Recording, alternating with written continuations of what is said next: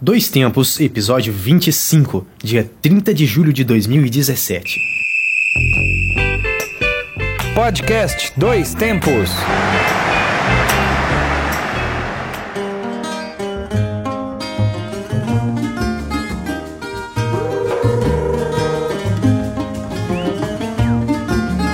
Hoje é 30 de julho de 2017. Eu sou João Luiz Reis e este é o Dois Tempos, o podcast que leva até você informação, debates, opiniões e o melhor da memória esportiva. Eu sou Alexander Alves e estamos aqui com um novo episódio da série de podcasts produzidos pelo grupo Gabiroba. Agradecemos a você que nos ouviu em nossos programas anteriores e continuem com a gente. E para quem ainda não nos conhece, fica a dica: ouçam Dois Tempos. Este e os outros episódios estão na internet. Acesse pelo Twitter do grupo Gabiroba, arroba Grupo Gabiroba, Facebook e também no site Medium medium.com barra revista Acréscimo. E agora também pelo Instagram você pode acessar aí o grupo Gabiroba e conhecer o nosso trabalho. Além disso, agora também estamos na web Rádio União. O nosso programa será veiculado todas as segundas-feiras às 18 horas. Acesse também pelo endereço www.lucude.com. E hoje aqui conosco no programa está o nosso querido amigo Alexandre Rodrigues. E aí, Alexandre, tudo bem? Tudo jóia, João, Alexander, um abraço a todos todos, estamos aqui para mais um Dois Tempos. E no programa de hoje você confere os técnicos da nova geração que não duram muito nos grandes clubes brasileiros. Eles são vítimas da cultura imediatista ou da falta de preparo. E hoje também vamos contar histórias do esporte resgatando lembranças culturais. Você tem uma história aí, Ale?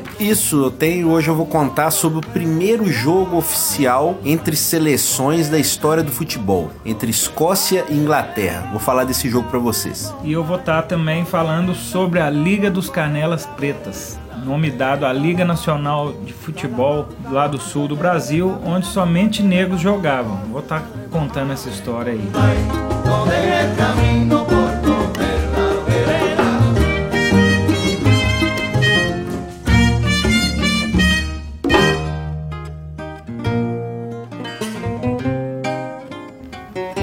Técnicos da nova geração que não duram muito nos grandes times brasileiros, eles são vítimas da cultura imediatista ou da falta de preparo. É uma discussão muito interessante isso, porque nós tivemos somente nesse ano de 2017 né, algumas quedas é, bastante representativas desses novos treinadores. Nós tivemos, por exemplo, o Rogério Senna caindo no São Paulo, tivemos o Eduardo Batista, que foi uma Palmeiras, né, que vinha de um título brasileiro em 2016, e também ele foi demitido tanto do Palmeiras quanto do Atlético Paranaense. E mais recentemente agora nós tivemos o Roger Machado, que foi muito exaltado pelo seu trabalho no Grêmio, principalmente em 2015, e veio com muita esperança para o Atlético Mineiro e acabou sendo mandado embora depois de sete meses aí de trabalho e muito criticado por fazer um jogo pouco intenso, que é uma característica recente dos times do Atlético. E o Roger foi muito criticado por ser talvez muito exaltado antes mesmo de conquistar muitos títulos. Então eu acho que tem um pouco de cada coisa nessa situação. Você tem uma cultura que realmente frita muitos treinadores e gente já falou desse assunto aqui em algumas ocasiões, mas também você tem o fato de alguns treinadores terem às vezes uma fama, essa coisa de modernidade no futebol que é importante, eu acho que uma atualização sempre é importante, os treinadores trazendo ideias novas, mas às vezes há um certo endeusamento que às vezes você pode ser um pouco perigoso com algum desses treinadores. Você concorda, João? Concordo, ó, pra você ver. Agora a gente foi pra 17 rodada do brasileiro, final de semana. 13 técnicos já foram demitidos. Você falou falou aí na lista também, que tá o Doriva. Sim. Talvez o mais experiente em quedas, né? Sim. Que já rodou bastante, já nem sei se pra falar novo. Pois é, que apareceu no Ituano em 2014. Sim. E depois já passou por Vasco, pelo próprio São Paulo, pelo Bahia, agora pelo Atlético Goianiense, foi mandado embora. Já foi do Atlético Goianiense? Já também, também, né? Que eu ia até falar que até essa rodada, né, ele ainda estava, né? Sim. Então já foi também. Pois é, mas é, é interessante que é um, é um assunto corrente mesmo, mas só se dá chance pro técnico quando tá dando certo, né? Que aí a gente não sabe se, no caso do, do Corinthians, é. Sim. tá dando super certo, a gente acho que já até havia falado em um outro programa, questão ano que vem, vamos ver como é que vai ser. Exato. É, porque aí muda o grupo, Uhum. né? A gente não consegue essa unanimidade, vamos dizer assim, de representação do técnico. E quando tá perdendo, acho que ninguém ficou, né? Tá o Flamengo aí, talvez. Talvez o Flamengo, o Zé Ricardo, O que Zé Ricardo tá pendendo, mas eu acho até injusto também. conquistou o título carioca mas assim, há aquela expectativa que o Flamengo ganhe muito mais títulos e ainda não conseguiu. E ele tem sido mantido. Desses novos, quem tem conseguido se manter são os caras que são da base, das próprias bases dos clubes. Você citou o Carilli, né, do Corinthians, o próprio Zé Ricardo no Flamengo e o Jair Ventura no Botafogo. E estão continuando no cargo, claro, porque tem dado Talvez certo. o Jair Ventura o mais seguro no cargo, né? E também porque a expectativa do Botafogo, Era com- menor. com todo respeito ao Botafogo, era menor, né? Pelos problemas financeiros, um passado recente de poucas conquistas, você tinha uma expectativa menor, mas tem feito um bom trabalho. Agora, eu, eu acho que incomoda um pouco essa situação de que você não pode ter um conhecimento junto com uma novidade e essa, essa coisa ainda se baseia em resultados. A análise ainda se baseia em resultados. Então tem que ter um equilíbrio entre as, as duas partes. Eu acho que você tem sempre que tentar evoluir em termos de teoria, mas também não adianta sem um resultado prático e uma gestão boa, eficiente de grupo. Isso falta às vezes para alguns. Muita gente cogitou também é, atribuiu a queda do Rogério por não conseguir também ser um gestor tão efetivo no grupo São Paulo, que também passou por muitas mudanças. É, aqui em Minas o caso do Roger, eu na minha opinião acho que ainda não era hora não, que pesa o time não tá bem, mas a gente não sabe o que, que tem acontecido lá dentro, né? Só Sim. sempre às vezes muda para muda o astral, o Micali chegou, Sim. vamos ver se vai dar jeito no time. Mas eu acho que o Roger, eu torcia muito por ele assim no Galo, queria que desse certo, mas Sim. Dos favoritos aí, acho que ele foi o que vinha com mais resultados ruins, né? Do, dos- Sim, da, recentemente. da trindade favorita dessa É. temporada, né? Palmeiras, Flamengo e, e o Atlético. É. Mas a questão, acho que que fica é que no final das contas, pelo menos em relação ao Campeonato Brasileiro, tem vingado quem tem mantido o técnico, né? Sim. Nos últimos anos aí, acho que ninguém foi é, saiu vencedor com essas mudanças de meio de campeonato. É, o último time que ganhou trocando técnico foi o Flamengo em 2009. Foi o último Foi título. Foi o, o Cuca, saiu pra entrar o Andrade. O Andrade, o Andrade depois do título, Nada fez, né? Nada, Nada não fez, conseguiu. Ficou muito atrelado ao próprio Flamengo, né? Essa, e isso é uma preocupação pra esses que eu falei que permanecem, né? Se eles vão ser marcados como técnicos de um time só. Vamos ver se eles mantêm a qualidade quando saírem, né? Indo pra outras agremiações, se eles mantêm essa qualidade. Mas você falou tudo. Acho que a manutenção ainda é o caminho. Uma manutenção é, que seja realmente bancada pela diretoria, pelos jogadores e pela própria torcida. ou pela própria imprensa, Também, também, né? não fica fazendo é, guilhotina aí de treinador, fazendo é- ranking de queda, né? Que isso também eu acho que não acrescenta tanto, com todo respeito. Não acredito que acrescente muito pra discussão. Porque todo mundo prega a estabilidade, o trabalho a longo prazo, Isso. mas deixa o Lucha Perder duas, perder três duas aí. ali no esporte pra você ver se ele não Pois sabe. é. Que pesa ele já ser um medalhão já. Exato, é. mas é, vale como exemplo, com certeza. Mas volta a falar, acho que o Roger pra mim foi a maior decepção, assim, que eu... Sim. Não, tomara que dê certo em algum outro time, né? Porque, Sim. igual a gente discutiu outra vez, ele tava com o emprego garantido, né? Porque já foi demitido. então alguém vai chamar ele. No caso dele, me parece que talvez ele tenha talvez um pouco mais de interesse de aguardar, pe- pe- pelo perfil dele, né? Mas, Ah, mas não dá pra confiar, né? Põe o barulhinho aí, ó. Cling, cling, cling, cling. Clim. É, Melhor não apostar, né? O Wagner Mancini, que já, já é quase um veterano também, nessa roda viva, já, Já foi, fechou. já foi pro Vitória. É, já arrumou a chepinha Já dele. arrumou, é. Então, Então pode ser que. essa, essa roda viva continue rodando, roda- girando. E falando em girar, vamos girar o nosso programa. Vamos dar sequência. Bora. Não é isso, senhor Alexander? É isso aí, João. E agora a gente vai com o quadro Guardião do Tempo.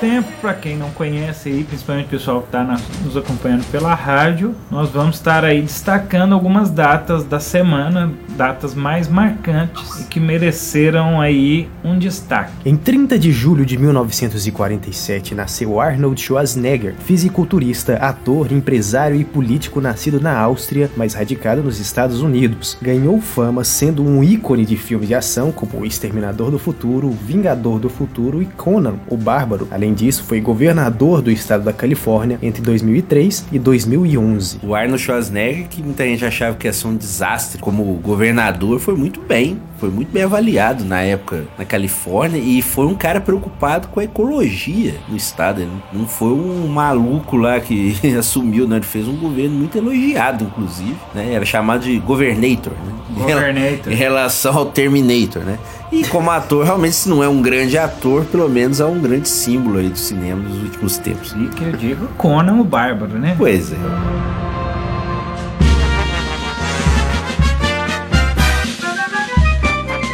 Já em 31 de julho de 85, o Curitiba é o primeiro clube paranaense a se sagrar campeão brasileiro, em jogo contra o Bangu no Maracanã, diante de mais de 90 mil torcedores. Depois do empate no tempo normal em 1 a 1, o Coxa venceu por 6 a 5 nos pênaltis. A equipe era treinada por Enio Andrade e tinha como destaques o goleiro Rafael, o lateral Dida e o atacante Lela, o pai dos meninos. É, pai do Alexandro, né, e do Né, jogadores aí que fizeram muito sucesso aí no ano 2000. E essa talvez seja a final mais insólita da história do Campeonato Brasileiro. né? Coritiba e Bangu, Coritiba hein? e Bangu. O Atlético Mineiro tinha chance de ir pra essa final e perdeu pra semifinal pro Coritiba. E o Bangu ganhou na semifinal do Brasil de Pelotas. O Atlético ele talvez teve uma grande oportunidade aí, mas não, não soube aproveitar. six, five, four. We've gone for main engine start. We have main engine start.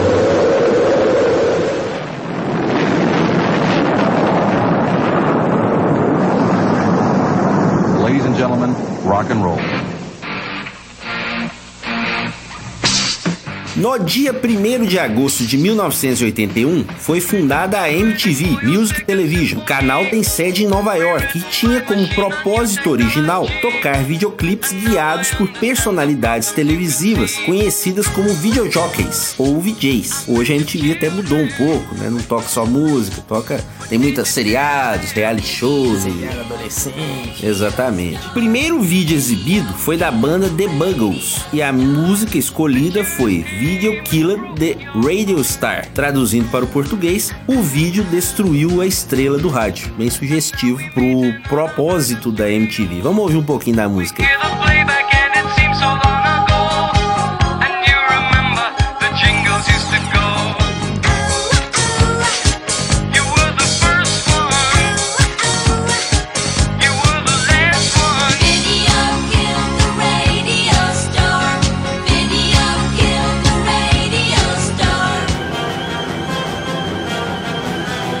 2 de agosto de 1976, faleceu Fritz Lange, cineasta, realizador, argumentista, diretor e produtor austríaco, mais conhecido por sua obra Metrópole. Ei, finalmente! Vamos falar.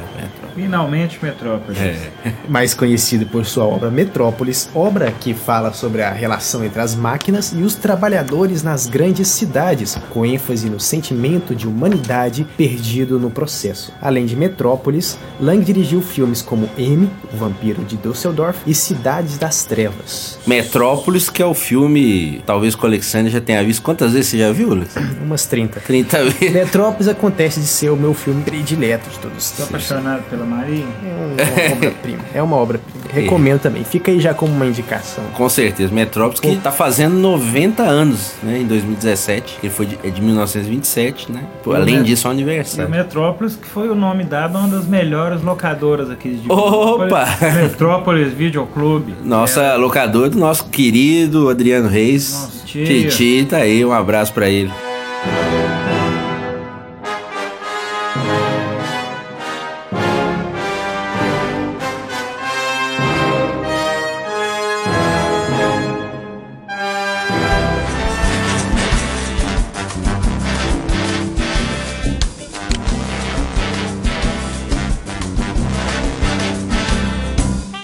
E já em 3 de agosto de 2012 faleceu Severino Araújo, músico, compositor, maestro e clarinetista brasileiro. Foi regente por quase 70 anos da Orquestra Tabajara, que assumiu com 20 anos de idade. A orquestra foi uma das pioneiras na fusão de elementos do jazz e do choro na música brasileira, bem como a criação de arranjos de músicas dos mais variados ritmos.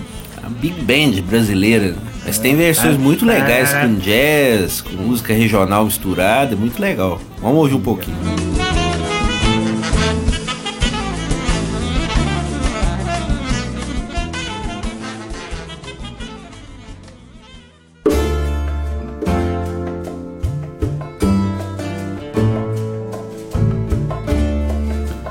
A trilha sonora do programa de hoje é histórica. Ela faz parte do documentário Buena Vista Social Club, de 1999, dirigido por Wim Wenders. O Buena Vista era um clube de dança e atividades musicais de Havana, Cuba, onde os músicos se encontravam para tocar nas décadas de 1940 e 50. Na década de 90, ele inspirou uma gravação do músico cubano Juan de Marcos Gonzalez e do guitarrista americano Ray Cooder, junto de músicos tradicionais como Omar Portuondo, Compay II e Ibrahim Ferrer. E essa gravação se tornou um sucesso mundial. Buena Vista, que depois que foi gravado esse DVD aí, lotou todas as casas de show aí por onde esse pessoal passou.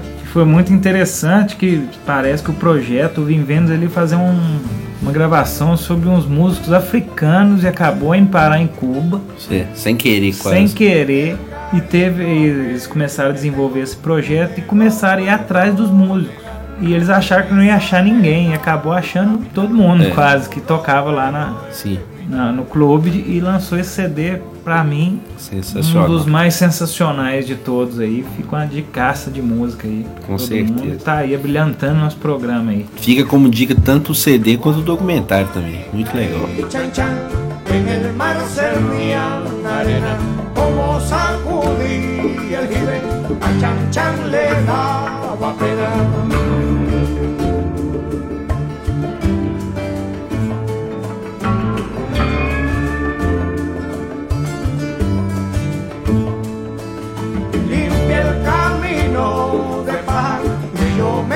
Quiero sentar en aquel tronco que veo y así no puedo llegar. E agora vamos com as notícias polêmicas, mesmo sem a presença do nosso craque que está de mudança ou não. É o quadro mesmo sem Neymar.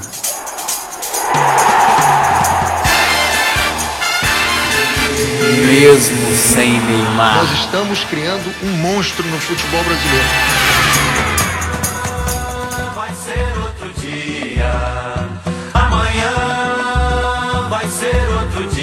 Só pra explicar pro pessoal né que quadro é esse que doideira é essa É. o quadro mesmo sem Neymar porque o Neymar é quase que oni- onipresente né ou ele tá em todos os lugares Onipresente, onisciente. Isso, ele participa de todos os acordos, então, só para explicar, a gente fez esse quadro destacando que algumas coisas podem acontecer Na vida. na vida, mesmo sem Neymar. Além disso, são notícias muito relevantes, a maioria delas, né? Notícias mais E relevantes. impressionantemente relevantes. Aqui a gente tem um exemplo, uma fonte do UOL Entretenimento, que sempre nos ajuda. Muito bom. Aqui no quadro, mesmo sem Neymar. Mesmo sem Neymar, ex-mosca de Chiquititas, quem lembra? Ah, o Alexandre Não, deve lembrar. Mas é, novela Chiquititas, é. O ex-mosca de Chiquititas realiza sonho de infância. E de ônibus. Que beleza, que sonho diferente, né? Maravilhoso, É um né? sonho tranquilo. Abraço pro Flávio, né, que é busólogo. Pois é, o nosso busólogo da, do grupo Transpaulino, Flávio Paulino, participou do programa 23 aqui, deve ter ficado até interessado em conhecer o Mosca, chamar para seus eventos aí do grupo que Transpaulino. acho que atualmente ele faz personagem na Praça é Nossa. acho. Ah, continua ti- na Mas ele é atividade. daqueles que entram assim, Ah, é, sim. junto com o personagem. Sai, vai com a mosca e volta. Figurante. Ah, figurante. É, tá. Mas bom, bom você você sabe. deve ficar desapontado na sua vida de trazer esse sonho, né, desde a infância de dirigir um ônibus e acabar virando ator, né? Onde, onde a gente vai fundo do poço. Pois é, é completamente. é uma pena. É um fracasso, Sem realmente. dúvida, engraçado que pra ele realizar esse sonho, ele nem precisou ir na Porta da Esperança do Silvio Santos, você lembra? Você vê, é demais. Vamos colocar o trilha do Porta da Esperança aí pra pessoal que não conhece. Tinha um programa, o Silvio Santos realizava sonhos. E o que é que você pediu na carta? Qual é o desejo de uma menina que tem 10 anos de idade? Queria ganhar o fofão dado pela mão dele. Vamos abrir as portas da esperança. Vamos ver se o Fofão. Ah, chegou o Fofão! Como vai, Fofão? Você vai bem? Olha só, o Fofão chegou aqui e trouxe, e trouxe uma porção. E trouxe, olha só, mas o Fofão. Mas você trouxe um LP, não é, Fofão? Ah, é um Porta da esperança.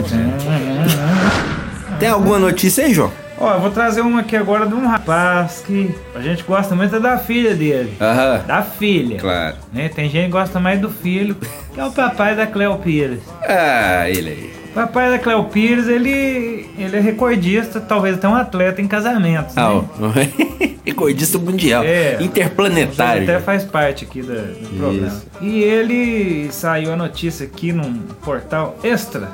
Extra, extra.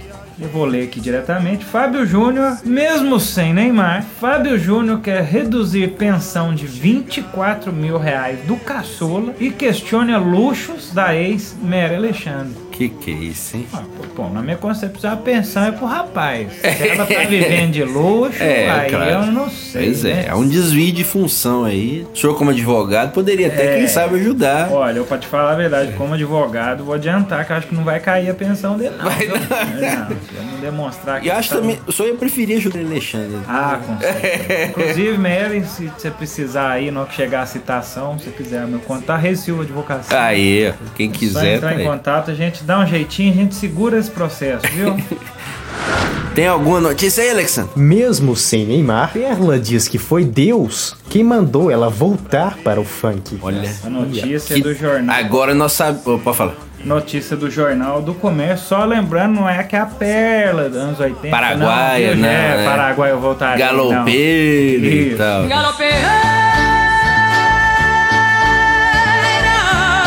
É a Perla, senhora Leonardo Moura. Nossa senhora, meu Deus. É. Mas agora eu. Depois Não, dessa. Era, é, não sei se é a senhora Também não sabemos, Mas é. destacou-se por ter um casinho com o Leonardo Moura. Destacou-se mais de por isso, Flamengo. né? Ah, tá. Qual que é o comentário da Perla, Alexandre? Colocaram um comentário aqui no site da notícia aqui que diz: Perla, amor de Deus. Mas agora eu sei quando falo que Deus é vingativo.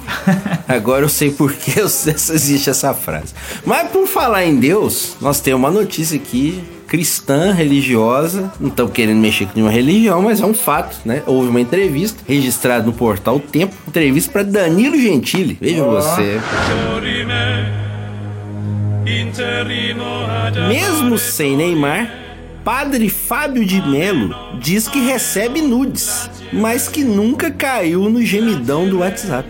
Opa! Ah, deu Tá, tá imune, né, por enquanto, né? Lembrando aí que o Henry falou que não é pecado, né? Hã? Henrique Cristo? O pai! Falou que mandar nudes não é pecado. Ah, não, então, tá vendo? Padre Fábio de Melo, se por um acaso tá continuando a receber nudes aí, pode ficar tranquilo. Fábio, Fábio de Mello que deve ser um quase que um ser especial de luz mesmo, porque É. de fato é muito difícil você escapar É. desse maldito Seria ele um, barulho. seria ele um, um ser superior a Rodrigo Wilber? Já acho não. Aí já é mais difícil, né? Ah, que a internet vem nos dizendo, não. Não, né? Mas com certeza, o Rodrigo Hilde nós temos mas com certeza um ser superior a seu Madruga, ele não é. Jamais. Isso, ele Sou não. Madruga, que já foi barbeiro, lutador de bola. Vendedor de churros. Vendedor do, dolorido, né? De- do- não, claro. não foi dolorido, né? Que a, a dona Florinda. Depois o perdoou, né? Carpinteiro, Carpinteiro. lavador de carro. É, é um. É um mestre, né? É, um mestre. muito mais que o Rodrigo.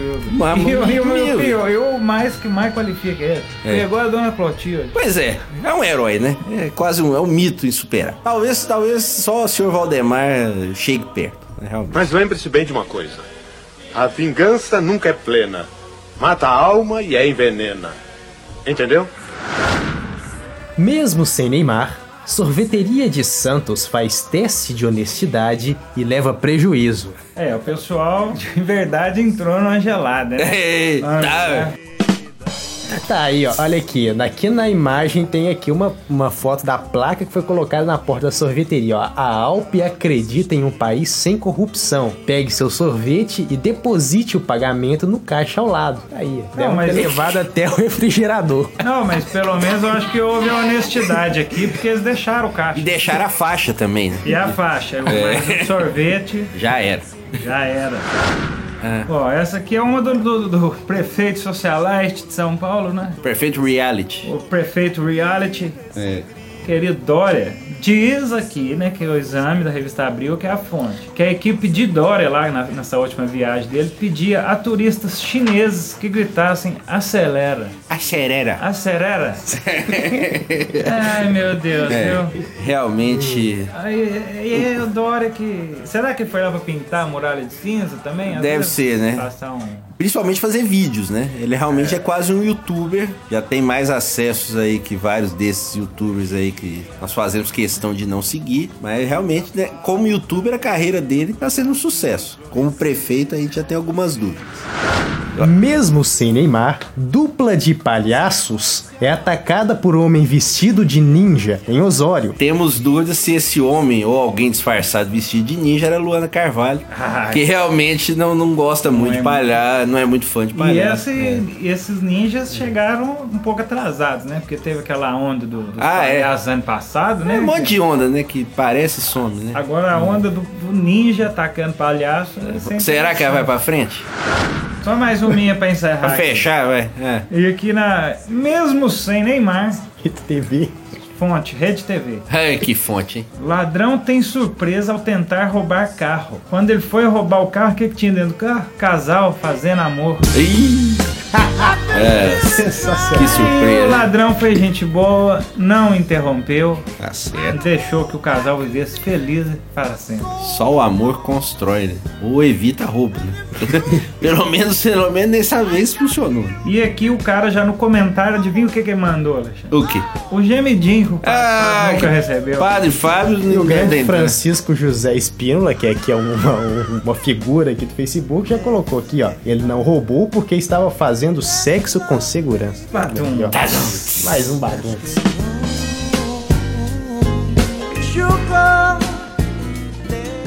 E depois dessa enxurrada de notícias muito importantes e relevantes aí, você que acompanhou sequência maluca, eu tô sentindo que é um momento da gente sentar ali na, na varanda de casa, Opa, com esse frio, hein? com esse frio, hein? É bom, hein? Acender uma fogueirinha pra É quem bom. estiver na roça, né? É. Porque dentro de casa tá meio complicado. É, é, não faça isso. Segurança sempre, como falou o Ah, não, eu tinha pensado que nem arrumar era lenha. Também, né? É mais difícil. Mas tudo bem. Mais um cafezinho e um sempre a gente cafezinho arruma. agora, a gente É. vai tomar um cafezinho aqui enquanto a gente vai Um bolinho de nosso- fubá, como sempre. Esse É, nosso quadrinho aqui, pitoresco, como eu diria, Com certeza. dedinho de prosa.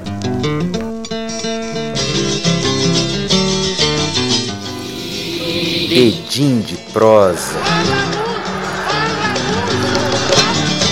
E mais uma vez vamos relembrar algumas histórias importantes e curiosas do mundo no esporte no quadro Dedinho de Prosa. Quem começa a contar pra nós hoje é o Alexandre Rodrigues. Beleza, amigos? Vou contar pra vocês hoje uma história sobre o primeiro jogo internacional entre seleções que foi disputado em 30 de novembro de 1872. Faz Louco, tempo, hein? 145 anos atrás, disputado na Escócia. Escócia e Inglaterra disputaram a primeira partida da história do futebol entre seleções nacionais. No entanto, esse jogo ele praticamente já tinha acontecido dois anos antes. Em 1870, um jogo entre os dois países chegou a ser agendado para o dia 19 de fevereiro e o local seria um campo em Londres, Kennington um bairro de Londres. Por causa do mau tempo, a disputa foi transferida para o dia 5 de março. Então houve um jogo é, entre os dois países e ficou 1 a 1 em 1870. Porém, esse confronto não é considerado como o primeiro jogo internacional, porque os atletas escoceses que foram escolhidos para essa partida foram escolhidos pela FA, Football Association de Londres, entre aqueles que possuíssem algum tipo de ligação com a Escócia, quer dizer, algum escocês, algum filho de escocês que pudesse jogar, mas quem escolheu foi a própria Federação Inglesa. É exemplo até do que aconteceu outras vezes em mais quatro jogos que aconteceram entre 1870 e 1871. Então esse jogo não é considerado válido como um amistoso oficial. Então o que conta mesmo é o jogo de 30 de novembro de 1872, disputado em Hamilton Crescent, na Escócia, quando uma seleção escocesa constituída por jogadores provenientes do Queen's Park que era o grande time escocês na época. Nesse já longínquo ano de 1872, o time da Escócia recebeu a Inglaterra nessa partida histórica. Foi a primeira vez que seleções nacionais de futebol se defrontaram de forma oficial. Então você tem realmente essa, essa marca realmente de um jogo que deu origem a vários amistosos e uma rivalidade muito grande entre esses dois países. O local onde a partida aconteceu foi o West of Scotland Cricket Club Ground, em Hamilton Crescent, na Escócia. O campo de jogo não estava nas melhores condições devido à chuva, que até é bastante comum no, no país, né? Então não havia uma qualidade muito grande de campo. Porém, o jogo aconteceu, assim mesmo. Cerca de 4 mil pessoas assistiram a partida com o preço de um xelim por entrada na época, né? Moeda. Caraca, hein? Era padrão FIFA. Pois é, não era nada, não tinha nada de padrão FIFA. O pessoal sentava lá ou ficava em pé mesmo, mas. BBB. Pois é, não tinha proibição de bandeira e tal, apesar que na, na época o pessoal nem, nem levou tanto. A seleção escocesa utilizou então 11 jogadores do seu melhor time na época, o Queen's Park de Glasgow. Já os ingleses utilizaram jogadores de nove equipes diferentes. Pra você ter uma ideia, alguns dos times eram o Sheffield Wednesday, que ainda existe até hoje. Você tinha também times universitários, como da Oxford University, por exemplo, e também de outros times que ainda estão aí até hoje, como o Notts County e o Crystal Palace. Esse primeiro jogo de seleções acabou com resultado de 0 a 0. Não tivemos gols nessa partida, apesar da maior parte dos jogadores desse jogo terem sido atacantes. E aí é uma coisa muito interessante para quem gosta de tática. Antigamente, é, a tática era completamente diferente do que é hoje. Havia uma preocupação muito maior com a parte ofensiva. Pra você ter uma ideia? Não jogava pra não perder. Com certeza, hoje a maioria joga para não perder. Pra você ter uma ideia, segundo várias fontes, a tática da Escócia teria sido com dois defensores, dois jogadores de meio de campo e seis atacantes. Nem o Guardiola costuma fazer isso aqui. Pra você ter uma ideia, a Inglaterra, por sua vez, contava com um defensor, um jogador de meio de campo e oito atacantes. Porém, outras fontes apresentam táticas um pouco diferentes dessas, mas todas têm em comum esse número bastante elevado de atacantes. Mas o que é mais interessante é que eu vou citar aqui dois jogadores só por uma curiosidade. O goleiro da Inglaterra que começou o jogo era o Robert Barker e um dos meias atacantes era o William John Miner. Durante a partida, eles foram trocar, trocar de posição. O goleiro virou atacante e o atacante virou goleiro. Então é uma coisa pra você ver que ainda na época era muito bagunçada. Tanto que não havia treinador na partida também. Havia uma comissão ali. No caso da Escócia, o Robert Garner era o goleiro e foi o técnico da equipe, além de ser o capitão. E no caso da, da Inglaterra, a seleção ela foi formada pela Football Association, pela federação, que inclusive demorou muito tempo para dar autonomia a um treinador. Isso só foi acontecer lá para os anos 60. A federação antes tinha uma comissão que escolhia um treinador na Inglaterra. Não havia uma, uma liberdade desse técnico mandar e desmandar no time. Isso só foi acontecer lá pros anos 60, porque a Inglaterra realmente acreditava que era o maior país do futebol precisou apanhar um bocado do- em vários jogos para poder realmente é, é, fazer uma coisa um pouco mais profissional e perder um pouco a empáfia. Mas realmente fica esse registro. O jogo não teve lá grandes momentos, infelizmente não temos as imagens. Temos só um anúncio né, na internet sobre o jogo, anunciando com a placazinha falando da partida. E o jogo, infelizmente, não saiu gols, mas a partir dessa partida nós tivemos uma rivalidade crescente entre esses países do Reino Unido, Escócia e Inglaterra, que até hoje, sempre quando se enfrentam, se não são jogos espetaculares, pelo menos tem muita rivalidade. E tudo começou há 145 anos atrás.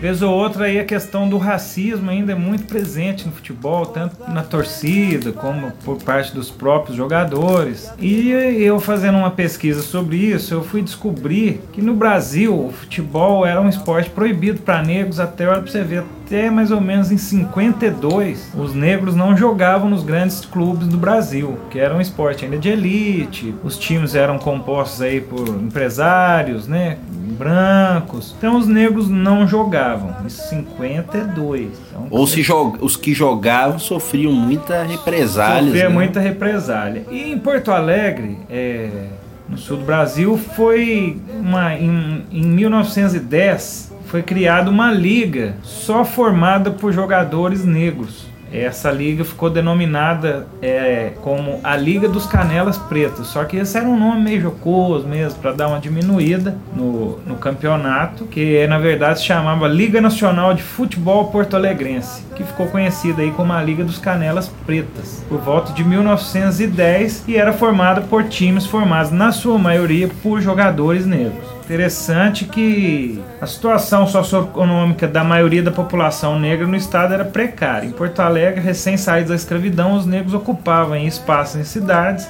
nas piores condições de moradia. Isso é uma história aí que a gente tá cansado de saber já e infelizmente ainda vive muito disso até hoje. E quem diria, né, uma liga dessa num estado onde tem, temos dois campeões mundiais, né, e vez ou outra ainda vemos episódios aí de racismo. É o próprio Gilberto Gil na canção Tradição de 1973, que é uma referência ao Clube Baiano de Tênis, né? Porque o tênis também era um outro esporte que de, nem inimaginável você ver jogadores negros. No tempo que preto não entrava no baiano, nem pela porta da cozinha.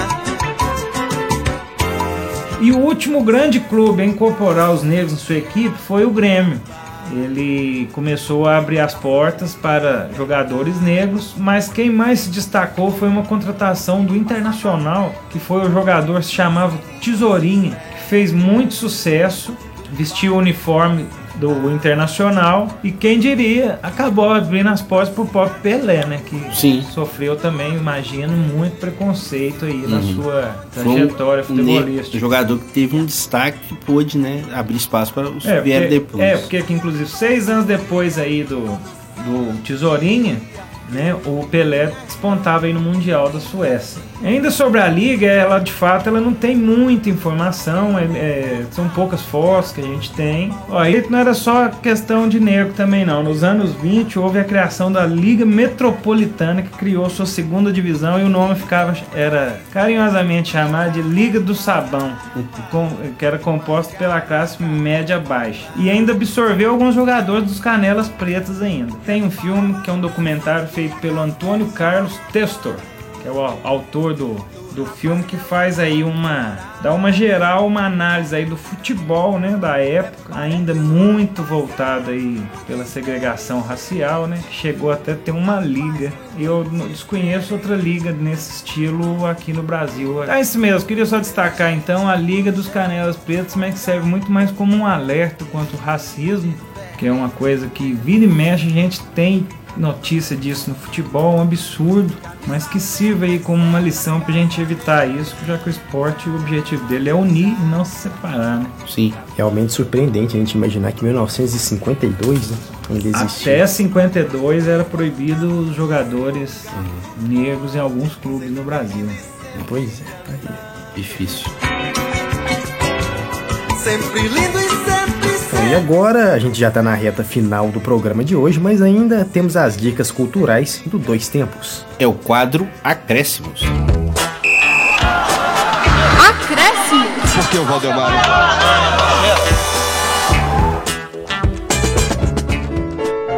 Minha dica hoje é um livro, é o livro A Dança dos Deuses, de Hilário Franco Júnior, da editora Companhia das Letras de 2000 2007. O livro está dividido em duas partes, tanto do ponto de vista histórico quanto na parte sociológica. Nessa parte histórica, o autor mostra como o futebol não pode ser dissociado da história geral das civilizações. Ele fala de vários exemplos de construção de sociedade e até, como eu falei da história da Inglaterra e da Escócia, ele fala da participação da classe trabalhadora, com suas várias equipes também. E na segunda parte, ele procura investigar o esporte como metáfora sociológica, antropológica, religiosa, psicológica e linguística, como ele também pode ser usado na questão política em vários momentos da história. Então é um livro muito interessante e muito completo, que analisa não o futebol propriamente dentro de campo, mas fala muito da questão histórica e sociológica do esporte. Minha dica de hoje então é A Dança dos Deuses de Hilário Franco Júnior. E agora, para manter a tradição, já está iniciada há algum tempo, Alexander Alves com sua dica de disco. Por favor, Alexander. Pois é, hoje Eu trouxe aqui um disco para indicação, mas não trouxe nenhum texto, nenhum roteiro. Ah, não, mas você conhece bastante. Geralmente a gente trabalha assim, mas enfim, tô com uma cópia do LP aqui nas minhas mãos. É o disco de Antônio Carlos Jobim de 1975, lançado em 1976.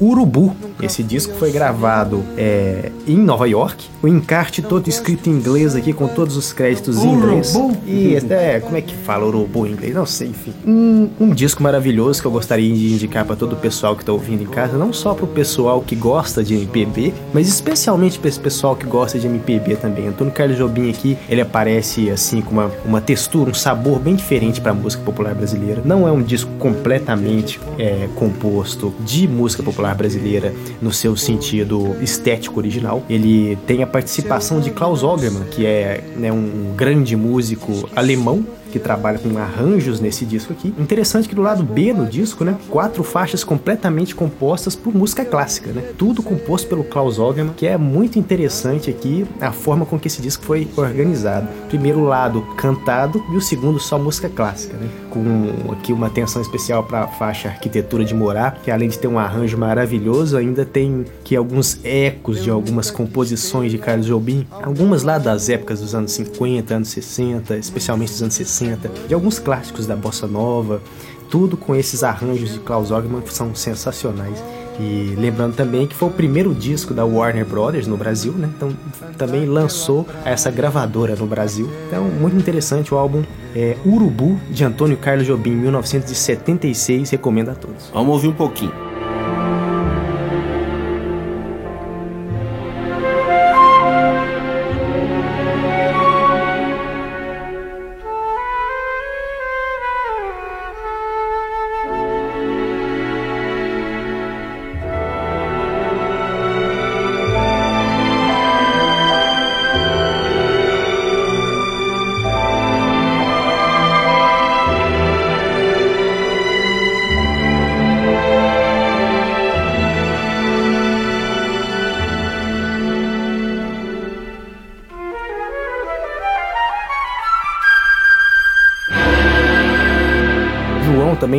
Dica, Eu vamos vou lá. contar uma, vou dar uma dica de uma série aqui que saiu a segunda temporada agora no Netflix, que é o Last Chance You. É uma série que co- conta como funciona o programa da Universidade do Mississippi para selecionar jogadores de futebol americano. Então aí para quem quer conhecer mais do esporte aí, ver como é que o pessoal já é quase que criado para ser um super atleta mesmo, já desde o início. É, na questão já do futebol no colégio, né, que é muito destaque nos Estados Unidos, né, o futebol na- nas universidades, e é o grande berço dos grandes atletas. Então fica minha dica aí de série Last Chance You, que é a- já tá saiu a segunda temporada já. Corre lá pra você assistir que vale a pena. O Dois Tempos está nos acréscimos, mas ainda dá tempo de tocar uma música. E hoje vamos homenagear Jerry Garcia, que era vocalista da banda de rock psicodélico Grateful Dead e nasceu em 1 de agosto de 42, nos deixando em 1995. Vamos escutar a música aí, Trucking, do disco American Beauty de 1970. Jerry Garcia.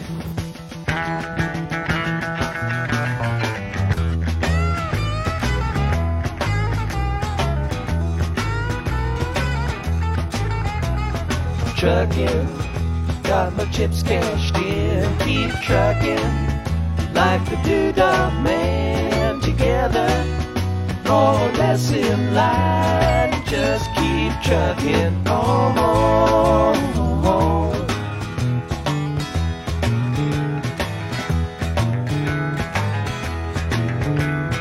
Arrows of neon and flashing marquees out on Main Street. Chicago, New York, Detroit, and it's all on the same street. A typical city involved in a typical daydream. Hang it up and see what tomorrow brings.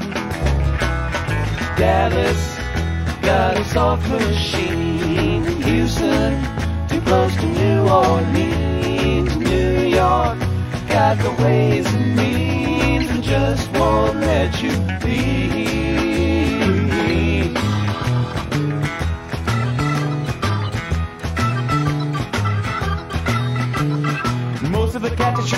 street speak of true love. Most of the time they're sitting and crying at home. One of these days they know they gotta get going. Out of the door and down to the street all alone. Chugging like the doodah man once told me you got to pay your hand. Sometimes the cards ain't worth a dime if you don't lay 'em down.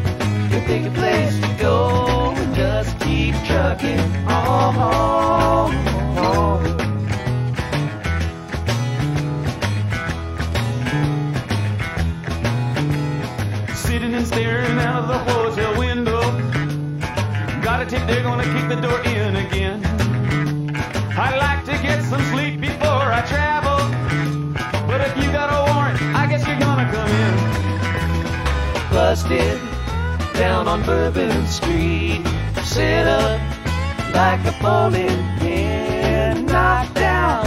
It gets to wearing thin, they just won't let you be.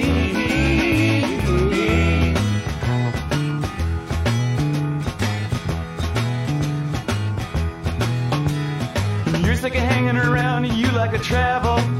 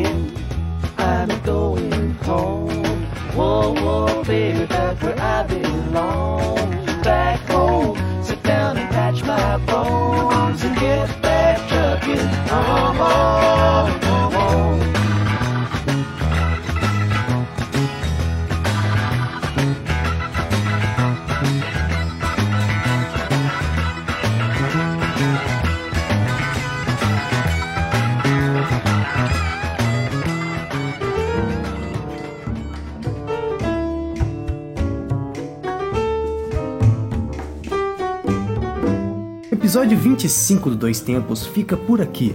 Mais uma vez agradecemos a vocês pela audiência. Compartilhe o podcast nas redes sociais, se você ouviu, conte para os colegas e espalhe por aí. Lembrando sempre que o programa está postado no Twitter do Grupo Gabiroba, arroba Grupo Gabiroba, no Facebook e também no site Medium, medium.com barra revista Acréscimos. E agora também estamos no Instagram, instagram.com barra Grupo Gabiroba. E reforçando que agora também a gente está transmitindo o Dois Tempos pela Rádio União. Nosso programa vai ser transmitido toda segunda-feira, ele é postado aos domingos na, na, na- rede social do Grupo Gabiroba. E nas segundas-feiras será transmitido pela Rádio União antes do programa Esporte e Ação, comandado aí pelo Aleph e pelo Marcelo. Um abraço a todos aí. abraço a eles, inclusive. Mais uma vez agradecendo o espaço na Web Rádio União. Ao Carlos. O Carlos Sátiro também. E então você pode escutar tanto no domingo, se você quer escutar pela Web Rádio União, pode escutar às seis da tarde toda segunda-feira. Isso mesmo, no site www.lucude.com e também pelo aplicativo, né? Eu acho que a gente não falou aqui Sim, ainda, tem um aplicativo. mas lá no App Store lá, né? O aplicativo da Web Rádio União. Tem um Pode. aplicativo, é só pesquisar lá Web Rádio União, baixar de graça, pequenininho, aplicativo de 2 megas. Baixou, já tá ouvindo a rádio ao vivo em um segundo, sem, sem propaganda chata, sem nada. Beleza. E o Dois Tempos de hoje foi gravado no estúdio alternativo do Grupo Gabiroba e teve a apresentação de João Luiz e Alexander Alves. Comentários de Alexandre Rodrigues, Trabalhos textos e sonorização de Alexander Alves e Júnior Kemel. redação de Alexandre Rodrigues. Dois Tempos é uma produção do Grupo Gabiroba.